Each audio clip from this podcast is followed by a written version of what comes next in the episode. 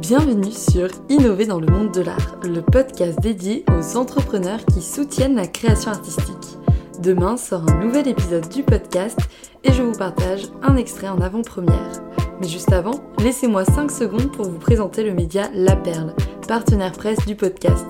La Perle, c'est le média d'actualité culturelle dédié au grand public. Vous y trouverez des critiques d'expos, des interviews, mais aussi des enquêtes et des reportages vidéo. Vous pourrez les retrouver sur leur site, en description ou sur le compte Instagram laperleparis. Et pour en savoir plus, vous pouvez écouter l'interview de ses cofondatrices dans l'épisode 19 du podcast. Maintenant, place à l'extrait. Et donc concrètement, quand on est artiste ou quand on est un professionnel ou une professionnelle du milieu de l'art, comment on peut euh, bah, soit s'engager auprès de Greenland Foundation ou euh, de manière plus générale Comment on peut s'engager pour euh, préserver les forêts, l'environnement ah, Il y a plein de façons de faire. Pour rejoindre Greenland Foundation, on va lancer un manifeste cette année, donc euh, les gens pourront nous rejoindre à travers ce manifeste.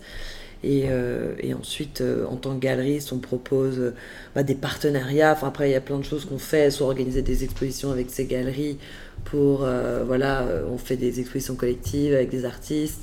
Et derrière, on demande aux galeries et aux artistes de se mettre d'accord sur un pourcentage que les deux ont envie de reverser parce que c'est pareil, ça je pense que c'est très important de mobiliser les artistes mais aussi de mobiliser le monde de l'art. C'est-à-dire que si un artiste donne 10% sur une œuvre qui vend, ça me paraît normal que la galerie donne aussi 10%.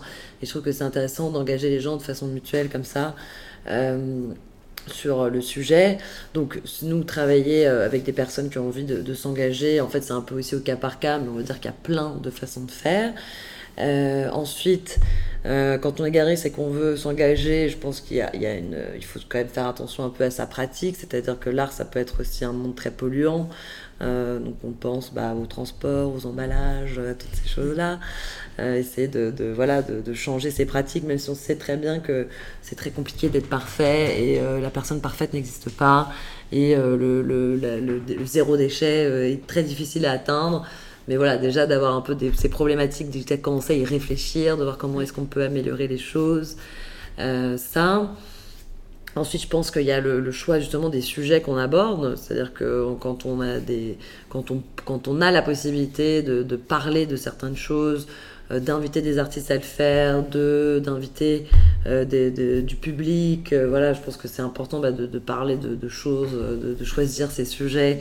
Et je trouve qu'aujourd'hui, bah, l'environnement, que ce soit la forêt, la mer, l'océan, enfin tous ces sujets-là, finalement, méritent d'avoir une place de premier rang dans les programmations.